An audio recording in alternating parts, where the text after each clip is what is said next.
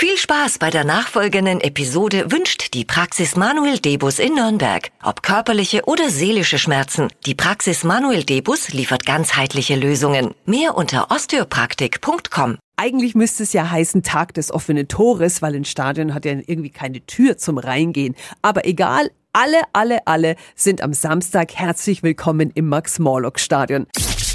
365 Dinge, die Sie in Franken erleben müssen. Guten Morgen an Bürgermeister Christian Vogel. Einen wunderschönen guten Morgen zurück. Hallo. Sie sind bei der Stadt fürs Stadion zuständig. Haben Sie dort eigentlich einen Lieblingsort? Also ich bin tatsächlich immer sehr gerne in der Clubkabine aus Verbundenheit zum Club und darum finden meine Aufsichtsratssitzungen von der Stadion BG auch tatsächlich in der Kabine vom Club statt. Das ist irgendwie so ein kleines Signal, finde ich. Das ist ja toll, dass Sie auch so mitbestimmen dürfen, ne? Ähm, und dann macht man das auch, ne? Dann macht man das, genau. Irgendeinen kleinen Vorteil braucht man als Bürgermeister.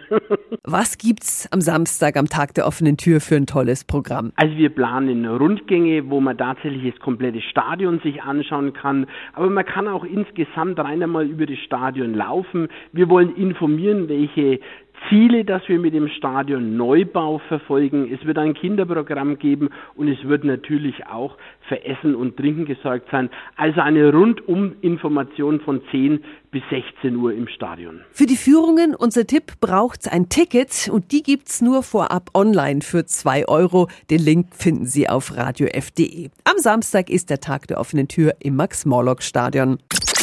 365 Dinge, die Sie in Franken erleben müssen. Täglich neu in Guten Morgen Franken um 10 nach 6 und um 10 nach 8. Radio F.